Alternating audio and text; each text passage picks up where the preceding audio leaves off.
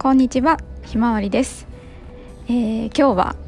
家のマンションの、えー、ベランダから、えー、初めて、え録音しています、えエピソード2では、えプレママ期、え産休育休を取っていた時のことについてお話ししましたが今日は、えワーママ1年生仕事を復帰してからのことについて、えお話したいなと思います。えー、まず私はあの仕事を子供を出産した後仕事を復帰するにあたって一つ決めていたことがありました。それは、えー、仕事を頑張りすぎないということです。私の職場はあのエピソード1や2でもお話ししたんですけれども、まあ、すごく激務な職場で、えー、私も子供を産む前は結構頑張っ頑張ってというか、まあ、激務をこなしていて平日はまあ終電で帰れればいい方で、えー、終電を逃すことも結構あったので自宅あの職場の近くに住んで、まあ、タクシーで帰ったりとか週末も土日両方休めるっていうことはまずなくて、まあ、どっちかはまあ基本仕事をする前提でスケジュールを組みあの友達とあのご飯食べに行くとかっていう約束も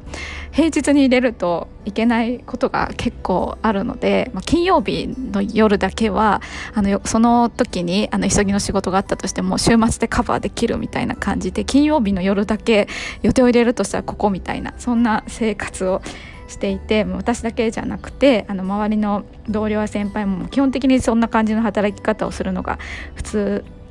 という職場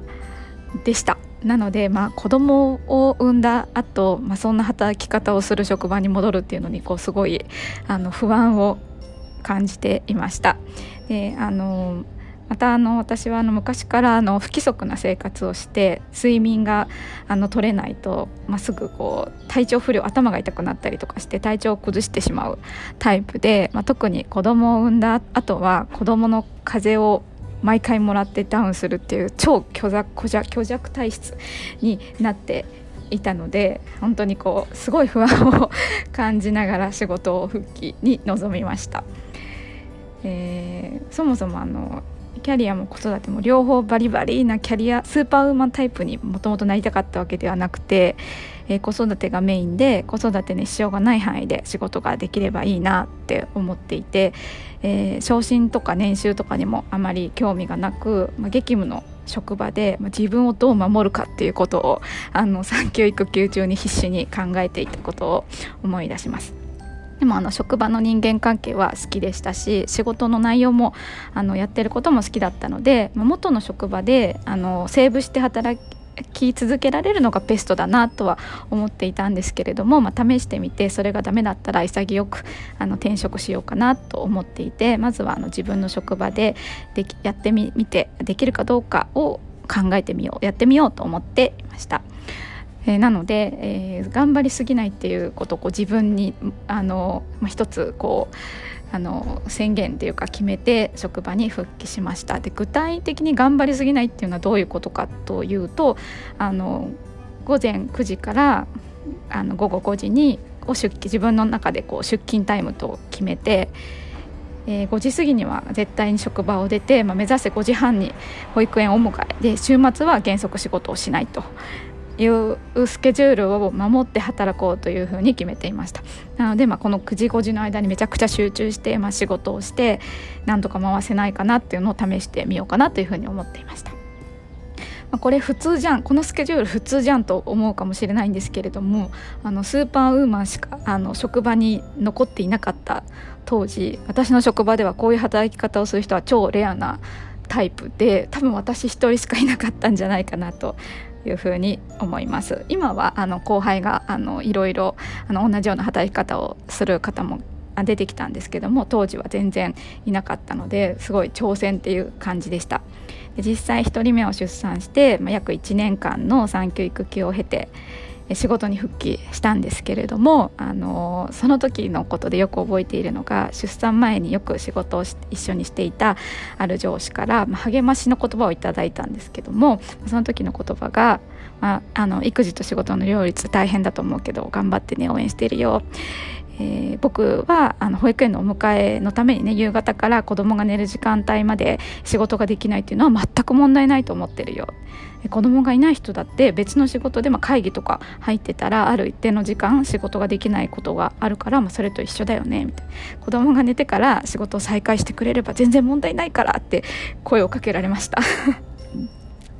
もうその上司は、まあ、すごく私私のこうメンターみたいなが存在であの私をすごい励ましてくれるつもりで言ってたってことは分かってたんですけども、まあ、結構あの衝撃を受けてあの1年の、まあ、産休育休中に夜間授乳で12時間ごとに授乳して夜中まともに寝れなくて結構ボロボロだった自分としては、まあ、最後のあの子供寝てから仕事再開してくれれば問題ないからっていう言葉がすごいプレッシャーになって、え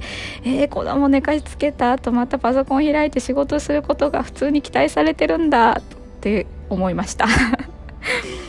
でもあの9時から5時まで仕事して子ども保育園からピックアップしてご飯食べさせてお風呂に入れて寝かしつけして授乳してえその後12時まで働くのとかっていうのはもうちょっと想像ができなくってこれが期待され続けるんだったら多分私はこの職場では長く続けられないなみたいなそんな風に思った瞬間でした。